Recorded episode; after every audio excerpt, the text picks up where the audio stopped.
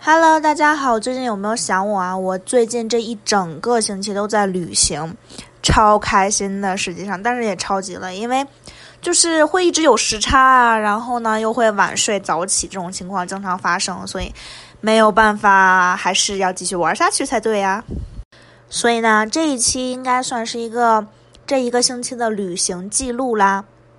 首先呢，第一天周一这一天，我们从 Houston 飞往 Las Vegas。拉斯维加斯这个地方嘛，肯定是所有人都很想去的一个地方，因为总是被各种介绍，总是说如果一生不去一次的话，可能会后悔啊什么之类的这样的东西，总会上面总会出现拉斯维加斯嘛。所以呢，我们这次第一站先到拉斯维加斯。我们首先呢，从机场出去之后呢，就看到说，呃，你是选择去城区呢，还是选择去酒店那边呢？他一个人坐大巴的话是十块钱，十刀。但是呢，我当时就是随意的查了一下，拿 Uber 随便查一下，我想如果两个人二十刀的话，那会不会有点贵呢？然后我就拿 Uber 查了一下，结果我发现，如果是 Uber 的话，其实才只有十三块钱就能从飞机场到酒店区。我们就坐 Uber 就去了，沿途呢让司机给我们介绍了一下这个地方，因为我们有些问题嘛，比如说就像是，嗯，我们住的那家酒店附近有什么好吃的，如果我们要去什么地方的话，怎么走比较好，反正就总之就是让那个司机稍微给我介绍了一下，因为毕竟完全对拉斯维加斯不了解。而且呢，我们就只待几天的样子，所以呢，就希望他能给我们推荐一下什么是当地人心目中觉得非常值得去的地方，去的餐馆啊、景观呀什么之类的这些东西。我们入住的酒店叫做巴黎拉斯维加斯酒店，这家酒店它的 check in time 是下午四点钟，可是呢，我们早上九点半左右就到了这家酒店，所以呢，我们先找到了行李寄存处，就把行李寄存了之后，人就出去了。我们。九点半左右出门的时候，大多数的呃商店、商场，包括餐厅都没有开始营业呢。我看那边的商场营业的时间差不多得到十点钟才会营业，所以我们就一直在街上走啊走，走啊走。我们首先是朝一个方向走的，因为这整个街区拉斯维加斯大道嘛，这整个街区它全部都是酒店，所以呢，其实我们第一天基本上就是逛酒店。特别是逛酒店的外观，因为每家酒店实在是都太不一样了。像我们住的这个巴黎拉斯维加斯酒店，这家酒店完全就是一个呃迷你版的法国。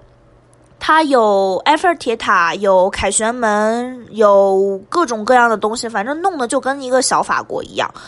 接下来呢，我们就到了街对面一个斜对角的那个凯撒宫。凯撒宫它就是有很多雕塑啊什么之类的那些东西，还有它的那个。呃，酒店的穹顶应该是用这个词吗？反正就是它的那个房顶做的非常非常的漂亮。每家酒店都有它非常特色的一些东西，然后就是很多很多的观光客嘛，像我们这个样子的，都会到跑到每个酒店去拍一些他们酒店特有的一些东西。接下来呢，还逛了 Flamingo 酒店，还有威尼斯人啊。接下来应该就是那个 Fashion Show 的商场了。这家商场的名字就叫 Fashion Show，所以就当时一进去就觉得啊，怎么竟然是个商场？以为还是个什么别的东西。进到商场逛了好久，其实这个商场真的超级超级大，就是好像应该是好几个商场连在一起了。在拉斯维加斯，几乎你想买的品牌它都会出现，所以只要你逛的久，它总会有的，就是这样一句话。更何况它的这个商场真的是非常大，什么地下、地上好几层，什么都有那个样子。再接下来呢，我们又觉得非常饿，又看到网友说说来拉斯维加斯一定要吃一次它的自助餐。但是其实我不是一个非常喜欢吃自助餐的人，特别是，呃，就是完全不感兴趣。可能之前也吃的比较多了，无所谓了这个状态，就想吃一些比如说中国的饭呐，或者比较特色的一些食物。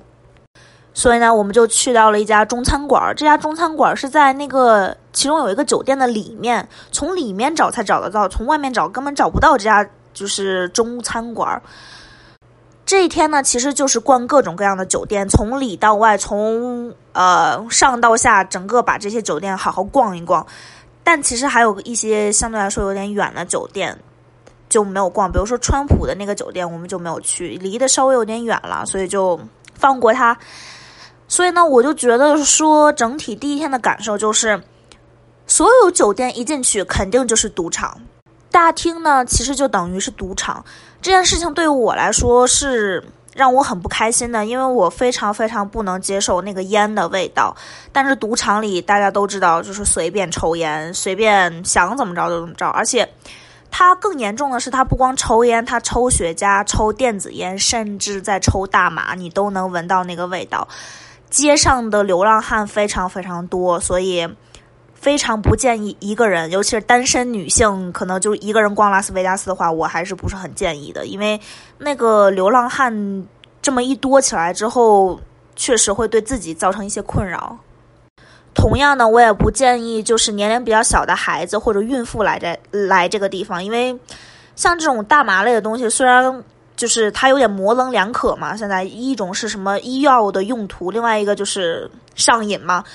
所以呢，其实我又觉得说，如果对于小孩子健康，对于就是胎儿的健康的话，我真的不建议就是这些年龄段的人来这边去观光。我真的见到有很多抱着婴儿的那些爸妈来，我就觉得说，我闻到这些味道都觉得有点麻痹了我的大脑的那个样子，更何况是一个。小孩子，他的大脑还在发育阶段，他的心肺也还在发育的阶段。我觉得，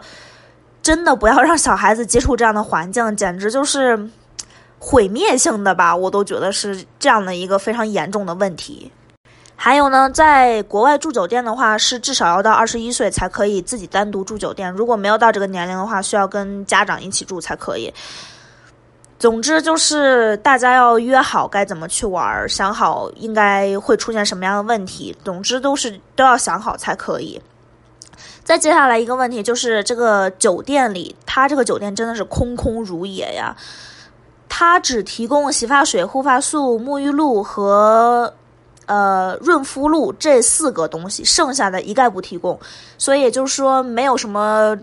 矿泉水，就是免费的矿泉水都没有。茶包啊、咖啡机啊、烧水壶啊、拖鞋呀，这些一概不提供。所以，如果真的来这边酒店住的话，真的是要自己好好准备一些这些东西哦。包括牙膏、牙刷也都不提供，所以自己这些东西是必须要带来才可以的。而且我们住的这个拉斯维呃巴黎拉斯维加斯酒店，这家酒店它是连个 mini bar 都没有，所以就是说，即使你想要花钱去呃喝。那个 mini bar 里面的东西，或者吃一些里面的东西的话，它都完全不提供。当然了，如果真是忘带了什么东西，也不用担心，因为它旁边就有一家 CVS，就是这个 CVS 是我们这边的药店嘛，但它也卖一些水果呀，卖一些吃的呀，卖拖鞋，卖衣服，反正就是有点那个呃小超市、小商店的那种感觉。虽然是小，但是东西还是有的，就是可能。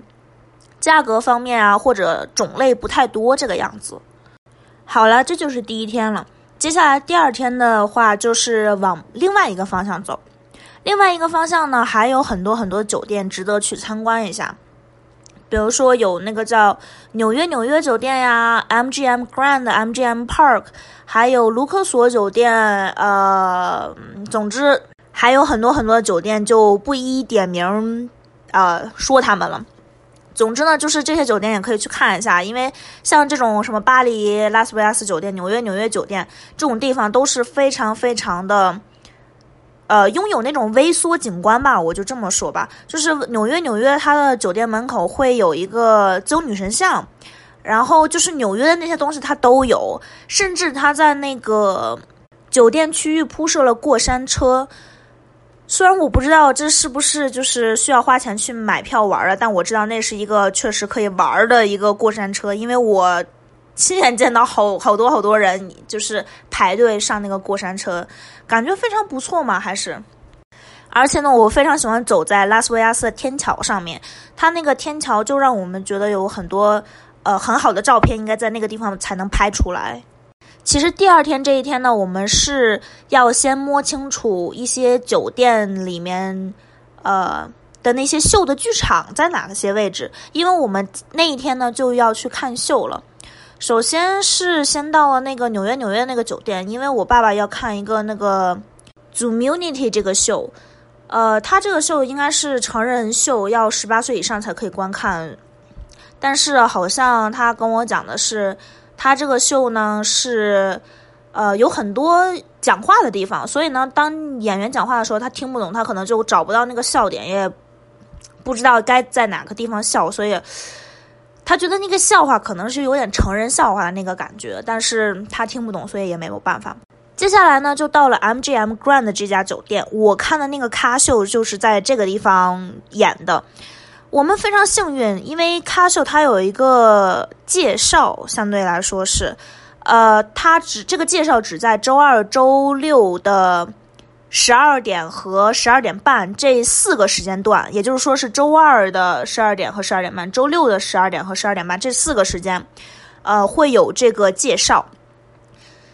这个介绍我看了之后，我都我就对这个秀还算是比较好奇，就把我的那个好奇心引起来了。因为它这个就感觉说他这个秀应该做的很棒啊，拥有了很多高科技的一些东西，然后那个舞台是三百六十度一直在旋转什么的，然后呃那个机器要跟演员非常协调才可以，这一定是有大量的练习才能出现这样的效果啊什么的，就是总之呢就是还是非常期待的。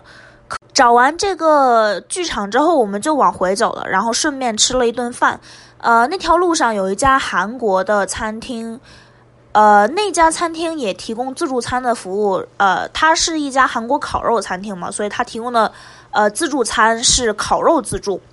就是比如说像你花二十六刀的话，能吃到五到五种不同的烤肉，然后这个烤肉是一直可以上上上上上，直到你吃饱了为止。还有一种是二十九的，是有六种烤肉，你就一直吃吃吃吃，直到吃饱了为止。然后还有一篮子，呃，拌菜和一堆小菜。当然，我觉得最好吃的东西是他们家的大麦茶和米饭，它那个米饭是有糯米在里面。大麦茶真的是因为就感觉好像在冷的天气里喝一杯热热的茶，就是舒服到了极致。当时给我们服务的那个服务员，他会中文、韩文和英文。他的中文和韩文非常典型的是那种，就是从小就会讲，然后一直要讲到大的这种，就是有点朝鲜族的那种感觉吧。就不但会讲韩文，讲的非常非常好，然后中文也讲的非常非常好。吃完之后呢，就觉得说这家店里面的那个腌制的烤牛肉，还有烤大片的那个五花肉，这两个还不错，剩下的就有点一般般的那种感觉了。接下来呢，我们就又往酒店那个方向走，前面应该就有一家 M M 巧克力豆的那个店。这家店我觉得应该值得进去逛一下。它有四层嘛，呃，每一层都让我觉得说还算是不错，有一定的观光性。甚至四层它还有那个小的电影院，可以去让你看一下它的可能工厂的。这些历史啊、介绍什么的，但是呢，因为我们那天时间稍微有一点点紧，然后又看到排队的都是小朋友和家长，所以我就没有过去排队，我就呃去一个地方拍了拍照片。哦，对，里面好像忘记是哪一层了，有一个赛车的照片可以过去拍照，还是蛮酷的。呃，还有就是它这个 M M 豆。它的这个有一块墙上挂满了那个巧克力豆的桶嘛，不一样味道的巧克力，里面加芯儿的，没加芯儿的，什么这个那个那个这的，反正就是你可以去取一个袋子，去那个墙那个巧克力墙那边去，呃，取自己想要的那个巧克力。我觉得这个还是蛮不错的一个体验的。再往前走的话，就其实就是回酒店了嘛，因为我们就是想稍微休息一下那个。呃，头一天飞过来的时候起的实在是太早了，所以就想说稍微回酒店歇一下，然后出去买买东西，买买水啊什么的，然后再出门看一下这个秀。再接下来呢，我们就出发去看秀了。我就去 MGM Grand 去看那个卡秀去了，然后我爸爸就去看那个他自己选的那个秀去了。但是实话实说，我们俩出来之后，我们俩就说说。哎呀，这两个秀好像都不算很好看的样子。我觉得这个卡秀，它的介绍感觉很厉害，很厉害的样子。但其实，它真正出现这个剧，我就觉得说，哎呦天呐，这个好像有点没有意思耶。整个剧就是讲的是，呃，有一个小村子里面可能有一个国王或者一个王后，还有公主和王子。接下来另外一个不好的那个小村庄就攻打他们这个地方，然后王后和国王死掉了之后，呃，公主和小王子也都分开了，相当于是，然后经历了一系列的呃冒险，最终公主找到了她的那个白马王子，然后。王子也找到他心爱的那个公主，最后就又合在一起去攻打那个不好的那个人去了，然后最后就胜利了，差不多就是这么一个事儿。然后就让我觉得，哎呀，有点没有太有意思。就是他明明他的那个介绍给我，让我引起那么大的兴趣，结果看秀秀看完了之后就觉得，哎呦，哎呦，怎么这样啊？当时就是有点后悔了，看完，因为其实这个票价并不是很便宜，我们很早之前就已经从网上把这个票给买下来了，所以就就觉得说，当初为什么要费这么大功夫买这个票呢？所以我就觉得说，如果大家真的很想去看这个卡秀的话。就是因为卡秀是拉斯维加斯排名第四的秀，所以如果想看它的话，我建议先去看一下它的这个介绍。如果你真的还是非常感兴趣的话，你再去买票看，不要就像我们一样提前就早早订好了之后，到最后看完了之后就发现，哎呀，真的是一点意思都没有，然后感觉浪费了钱的那种感觉。而且我觉得拉斯维加斯这些秀呢，它主要都是一些马戏团。就是它最出名的那个太阳马戏团嘛，就是他们这个团的一些表演，各种秀啊什么什么的。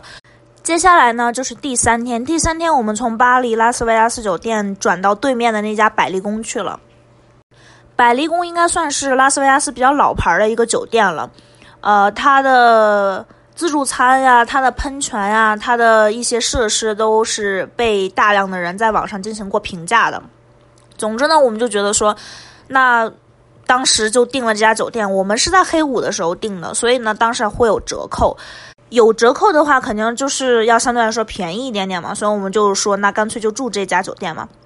我们看到说百丽宫它的 check in 的时间是下午三点钟，但是其实我们早上就进去 check in 去了。我还在想说会不会额外多收一些钱啊什么的，因为巴黎拉斯维加斯酒店是这个样子，如果你要想提前 check in 的话。那就是需要多付钱的，所以我当时就在想说，那如果我要入住呃百丽宫的话，会不会也像拉斯维呃巴黎拉斯维加斯酒店这个样子？结果呢，人家就没有这个样子，然后还解释的非常清楚。比如说一个非常非常重要的地方，就是他的那些 mini bar 里的东西，不管是水呀还是冰箱里的那些东西，千万不要动，因为。它那些东西下面都放了感应器了，只要你一动，即使你没有拆包，你只是动了它而已，它也会收你的钱。所以呢，千万千万要小心，不要动到他们的东西，就是这么一回事儿吧。而且他们家依然没有免费的水，依然没有任何别的东西，只有呃洗发水、护发素、身体乳和沐浴露，还是就只有这些。我们把行李运上去之后，就打算说，那今天就歇一天嘛，因为确实有点累嘛。前两天都差不多走了两三万步左右的这个样子，就觉得说真的稍微有点累耶。所以呢，就在房间里喝个茶呀，吃个零食啊什么的，就感觉哎呀天呐，终于舒缓下来，这才是旅行的感觉嘛。接下来让我们非常意想不到的是，因为我们的那个房间不是对着喷泉的那边，是对着山景的那边。我们完全没有想到，我们入住的第一个下午，竟然看到如此美丽的晚霞，太漂亮了，简直！它那个整个过程简直似梦似幻的那种样子，粉粉的那个晚霞是我只有在休斯顿雨天才能见到的那种晚霞，超级超级美丽。然后我们的楼层差不多是在二十多层左右，在这个位置上看的话，就已经感觉啊，天呐，简直就是美不胜收啊！看着看着那个日落之后，日呃太阳落下去之后呢，拉斯维加斯的那些酒店的灯啊，包括街道上的那些灯啊，就全部打起来了。这个时间的拉斯维加斯才真正的算是活了起来。接下来呢，我们就去看了非常著名的这个欧秀，也被称之为水秀。我之前看那个网友介绍，就是因为整个欧秀它都是在呃水里表演的一些马戏啊，什么什么之类的。欧秀就真的是觉得说还是值得一看的，虽然票价还是依然觉得有点贵，但是呢，就觉得说还是值得一看的。我们坐的差不多是 P 排吧，P 排这个位置上，呃，我们头顶上就是一开始会有一个人降下来。在这个位置上，几乎就属于正头顶上的那个样子。如果买票的那个座位再靠前一点的话，可能你就要转头或者就是以一个不一样的方式来看这个开场了。整个秀呢会有一些跟观众的互动，当然，因为就是我个人认为啊，就是跟观众的这些互动，这些观众应该是假观众，就是他们这些演员就是假装成观众坐在观众席上，然后跟。被演员请上台去假装是一个就是跟观众互动的这样的一个情况，让我记忆非常深的一个就是有一个男观众，当然这个观众还是加引号的那种观众啊，就是这个男观众呢，他手里端了杯饮料，然后就在一个地方坐着。那个演员就上去请他一块过来互动嘛，然后他还冲演员举了举他手里那杯饮料，然后那个演员直接就把他那杯饮料给放下来了，然后他又看了看旁边的这个人，因为旁边这个人他其实根本不认识啊，说实话，虽然是一个女的，但就是他根本不认识啊，然后就还看了看这个女的，觉得好像就是要征求对方的同意的那个样子，演的实在是太真了，实话实说，然后就被那个女演员请上了台。被女演员请上了台之后，这个女演员就是在要求索吻，就是首先要亲嘴嘛。亲嘴的时候，这个男的就一直在拒绝，然后接着就转头看向了他刚刚旁边坐的那个女的，就好像是要在征求同意的那种感觉。但其实这些都是演出来，他跟那个人完全都不是一起来的，他就是一个演员的那个演员罢了。整个秀呢，就让我觉得说笑的比较开心吧，算是虽然也不是属于一种笑剧或者喜剧的那样子形式，但是也就觉得说还可以了。尤其是他有一些跳水的那个动作啊，非常非常的，呃，就眼前一亮吧。它不光光是杂技的那种形式，它更多的是跟水有一种联系，所以就觉得说好像，呃，有点新颖的那种感觉，所以就感觉说好像更值得一看的那个样子。之后的这一天呢，我们就去机场旁边的一个租车公司去取车了。我们其实有点犯傻，这次取车是因为什么呢？是我们竟然从酒店这个区域直接走到了机场附近的那个租车店。我们差不多走了一个小时四十分钟左右这样的时间，真的超级超级远哎！我好不容易走到，我们好不容易走到那个。租车的地方，我都觉得说，我们今天是不是脑子坏掉了，竟然要这么走下来？不过呢，如果要去租车的地方的话，倒也不用从酒店一直打车过去，因为这一段路还有一个非常值得一看的一个景点儿，就是呃，有很多著名的作品、摄影作品都是从这儿得来的。我觉得就是。拉斯维加斯会有一个牌子，上面写的 “Welcome to Las Vegas”，然后就是一个菱形的那个牌子。那个牌子就是从酒店去通往机场的那个方向，呃，会立在那个位置上。所以呢，其实大家如果想要去拍这张照片的话，大家就可以走到那个牌子那边，然后拍完照片再打车去到租车的地方，可能会。呃，第一是节省一些钱，第二是稍微运动一下。拿到车之后呢，我们就去买东西了。当然，这次买东西我们是去的 Costco，我带 Costco 的卡喽。去 Costco 买的东西呢，就是水。首先是我们之前一直是从 CVS 买水，那边的水相对来说比较贵，然后选择性也比较少嘛。其实，哎，其实，哎呀，这个东西还是看个人，因为我喝 Costco 的水喝习惯了，所以。就总觉得说，好像他们家的水对于我来说更好喝一些。接下来呢，就买了很多的水果，买了啊面包啊什么这类最主要的这些东西。因为我们之后还有旅行，所以呢，就是说要先备一些东西比较好。特别是水果，我觉得 Costco 的水果有几个比较值得一买的，就是他们家的黑莓和树莓这两个非常非常值得一吃。我觉得，呃，之前我曾经在欧洲的时候吃过。这两种都吃过，但是超级超级酸，然后我就有一种好像人生中再也不会吃到它们的那种感觉。但是呢，我之前就去 Costco 买的时候，就发现 Costco 的这个呃红莓、呃树莓和黑莓真的要比别的所有的超市都好吃的样子。当然，这仅仅只是我自己的观点罢了，而且我也没有去到全世界各个地方的超市，所以就是仅就是个人观点罢了。就是 Costco 的这个呃黑莓啊，还有树莓可以去尝试一下，相对来说是比较比较甜的，然后味道非常可口的。接下来我们就拿着东西直接回酒店了。但是当在回酒店的路上，我突然想起来一件事儿：Costco 有加油站的，所以呢，我们应该在 Costco 加一下油再走啊。然后没有想起来，所以好吧，那就这样放弃喽。接下来就回到酒店之后，就出去看了下喷泉。喷泉这个东西，我觉得还是稍微有点看头的。喷泉跟背景音乐搭配的非常好，还有周围的那个灯光闪烁的那个样子，我的天呐，那真的是非常有观赏价值的一种感觉了。接下来呢，我就觉得说我应该重点说一个事情，因为我知道有很多人都在提拉斯维加斯的自助餐呀，什么什么这些东西，但是因为我不是很感兴趣，所以我们这次拉斯维加斯之行就吃了一顿自助餐，也就是就是这一天。我们这天早晨呢，就去了凯撒宫吃那个自助餐。它这个是这个样子的：如果你拥有招商银行信用卡六二开头的话，可能会有一些折扣。然后你也可以使用支付宝和微信支付，这个可能对于中国人来说更舒服一些了。接下来呢，我们就呃被带到要坐的那个位子上去了。再接下来就是去取吃的。实话实说，我个人觉得他那边的吃的也就那样，没有什么新奇的那些东西。嗯，怎么说呢？就是吃饱是可以，但你要觉得有多好吃，好像没有那么好吃的样子。当然，其实我有点想尝试一下他那个越南牛肉粉，我没有点，因为当时已经有点饱了，所以不想再吃粉儿之类的东西，想吃一些甜品了。所以呢，我就没有点他那个粉儿，但是我觉得说这个粉儿可能会相对比别的东西来说要好一点吧。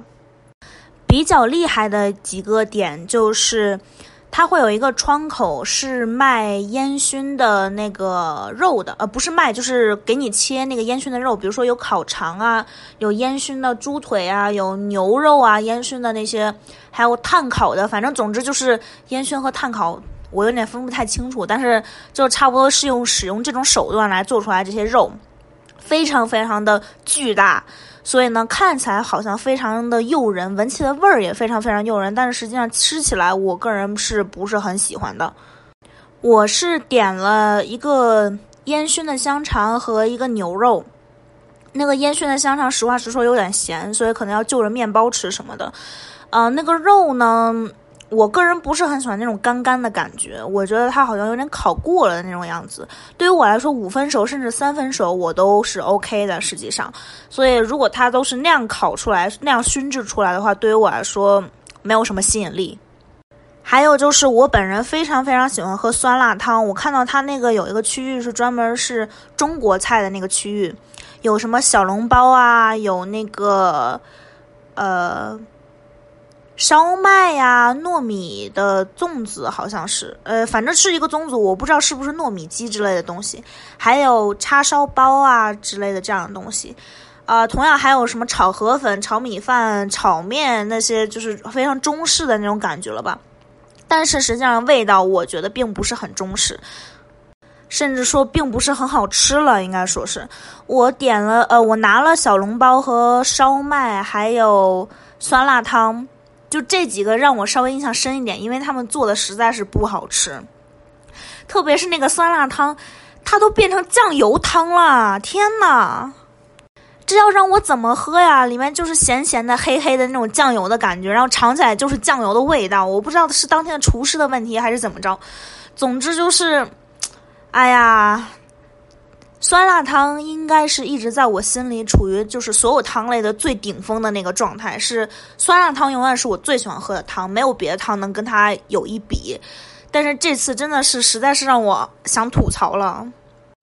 吐槽了这么多之后，我觉得我应该稍微夸一夸他们家自助餐有哪些好吃的，至少对于我来说好吃的东西。首先第一个就是他们家有一个呃甜品，应该说是。那个甜品非常非常的别致，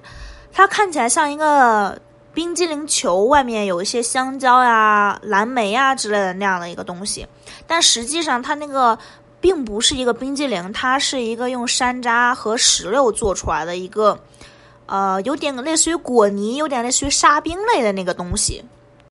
这个东西真的是让我觉得就是有点很清新的那种感觉，因为吃自助自助餐嘛，就会很多时候吃一些有点大鱼大肉啊那些感觉的那样东西，吃到这样的一个东西，就感觉好像解腻了一样。当然，在它旁边放的一个绿色小杯子，就是那个饮料，它叫 smoothie。那个我拿起来之后，我端回去喝了一口，啊，我就发现果然是自然的味道。所以呢，这个意思就是说，这个完全不好喝，里面可能加了一些菠菜类的这些就是蔬菜类的东西，因为它是绿绿的一个。一个小杯子嘛，就觉得说好像应该是有什么很新奇的东西，比如说是猕猴桃汁啊，或者什么之类的这样东西。我完全没有想到它炸了一些蔬菜在里面。接下来是有一个他用杯需要自己去拿塑料杯来接的两种饮料，这两种饮料我都是非常喜欢的，但是我知道有些人可能不会接受，尤其是其中有一种饮料应该是拿牛奶和桂皮制作出来的，这不是所有人都能接受，所以。只是在这里跟大家提一下，就是它有一个，呃，拿果汁的那个位置上会有一个，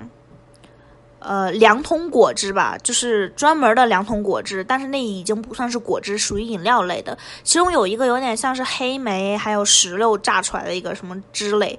那个是就是果汁的那个味道。但另外这个白白的里面有飘着一些红红的。沫沫渣渣的那种感觉的那个就是我说的这个牛奶再加桂皮做出来的这个东西，喜欢喝的肯定会喜欢喝，不喜欢喝的会特别不喜欢喝。接下来呢，就是他们家的甜品，他们家有一个甜品我觉得非常不错，就是呃下面是白白的，上面有一些水果，那个水果是有呃树莓、蓝莓还有。一个什么梅子，好像是三种不一样的梅子组成的一个，上面是水果，下面有点像双皮奶的那种味道了。就是这个相对来说，在跟别的甜品比的话，一定是稍微清爽一些的。而且我觉得甜品这个东西。不要吃那么甜的嘛，因为越吃甜的你会越腻，然后你就不知道为什么你要吃甜品了。我的甜品可能就是要稍微清一清口左右之类的这样的东西，所以我就觉得说吃一个类似于有点像双皮奶啊，再加点那个稍微酸一点的那个水果呀，会好像更消化一点吧，至少是。对了，我还应该再提一嘴，就是它这个自助餐的票包括一些酒水饮料的，呃，包含着一些酒水和饮料吗？我看我们旁边有一桌人就直接点了香槟，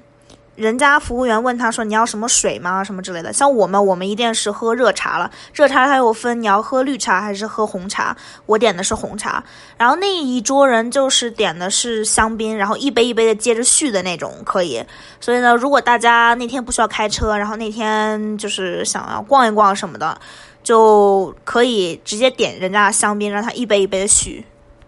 总的来说呢，自助餐也就是这个样子了，也没有什么特别新奇的东西。对于我来说，其实就即使是这样的自助餐，也是要排队的，非常非常恐怖的一件事情。实际上，我们去看了好几家自助餐，家家都排队，竟然，而且他们没有提前预约的这一个步骤，也就是说，就是谁先到，那就是谁的了。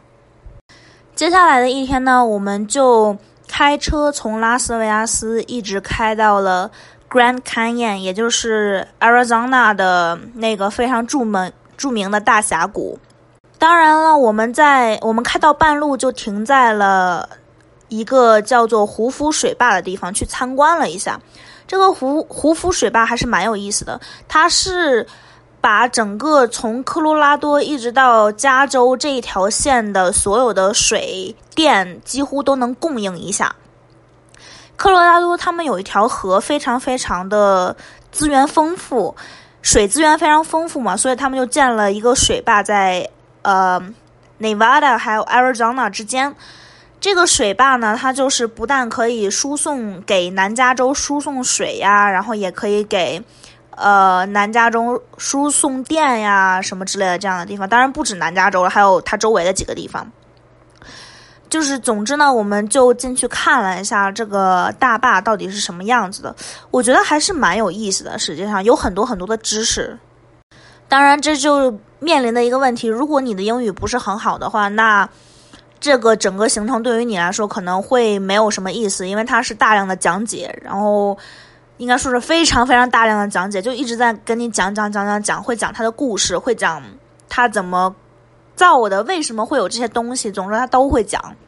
原本我们以为要在这个 Hoover Dam 要只待一个小时的时间，结果我们待的时间超了，因为我们买的那个票它是有具体的时间去参观的，所以我们必须要等到那个时间我们才能去参观。结果就好像在那待了三个小时左右吧，就把我们之后的行程给推了一推，最后就直接从 Hoover Dam 就直接开到了呃 Grand Canyon 这个酒店这边。在这里呢，我觉得应该给大家提醒一下，就是越往这个 Grand Canyon 这边开，它的信号就越没有。所以，如果你希望继续用你的导航的话，我建议一定要把那个导航下载下来，离线地图才可以。不然的话，我和我爸的手机哪个手机都没有信号，所以呃，什么都没有办法用，只能靠着。就是觉得前车可能跟我们到达同样的一个目的地，然后我们就跟着那个前车，然后就看一下那个路边的那些牌子什么的，就是这样一点一点的开过去的。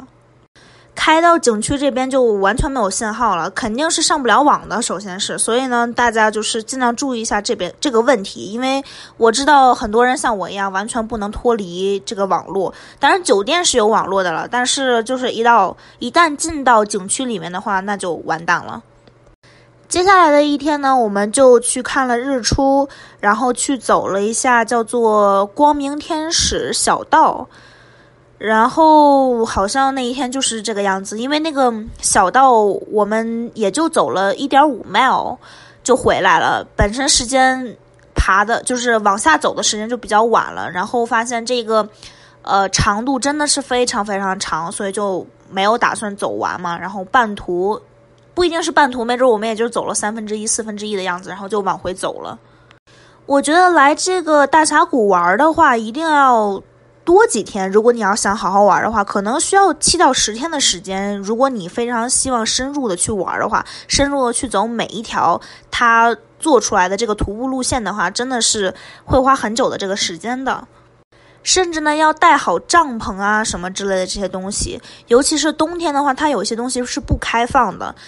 比如说，我们如果想要坐摆渡车的话，它会有不同的线路嘛，什么黄线、蓝线、红线呀什么的。它的红线只是在每年的三月一号到十一月三十号运行，剩下的时间段它都不运行的。所以，如果要在冬天像我们一样来参观这个大峡谷的话，还是要自己开车来，可能会更好一些。这个车票是这个样，门票是这个样子，它是按车来算，一辆车就是三十五刀。这一张门票管七天，也就是说七天你可以用这一张门票一直在进进进进进，而且也并不需要掏任何的人头费了。好了，接下来就是今天啊，今天这一天呢，我们去到了红色线路的最头上，那个点叫做 Hermit's Rest，那个位置呢是一个非常好的徒步路线的一个开头。呃，可是呢，依然就是我们没有那么多时间，我们只是稍微走下去看了一下，然后欣赏了一下大峡谷周边的一些风景什么的。同样呢，我们去了一下那边的呃商品店，去买了一个三明治，就坐在外面就在吃，一边吃一边看着那个大峡谷的风景。这顿饭真的是吃的还是蛮难忘的，虽然这个三明治的价格有点贵吧。接下来我们就回到了那个 Market Plaza 去里面的一个超市去购物的。这个超市要比。呃，整个住宅区就酒店区这边呢，有一个在星巴克旁边的那个超市大很多，而且东西非常非常全，价格也相对来说比较合适。所以我建议，如果大家有需要的话，可以先去那边的这个这个峡谷里面的这个超市看一下。如果他实在没有，或者如果他怎么怎么样，再出到峡谷来看一下我说的这家星巴克旁边这家超市，这家超市。好小的，而且价格也有点贵。实话实说，再接下来呢，我们就回到了酒店了。真的是又是很累的一天呀！而且呢，我们明天要赶飞机，所以我今天就说到这儿吧。明天，哎呀，明天不知道能不能睡觉了都。好吧，就这样吧，拜拜，我们下周见。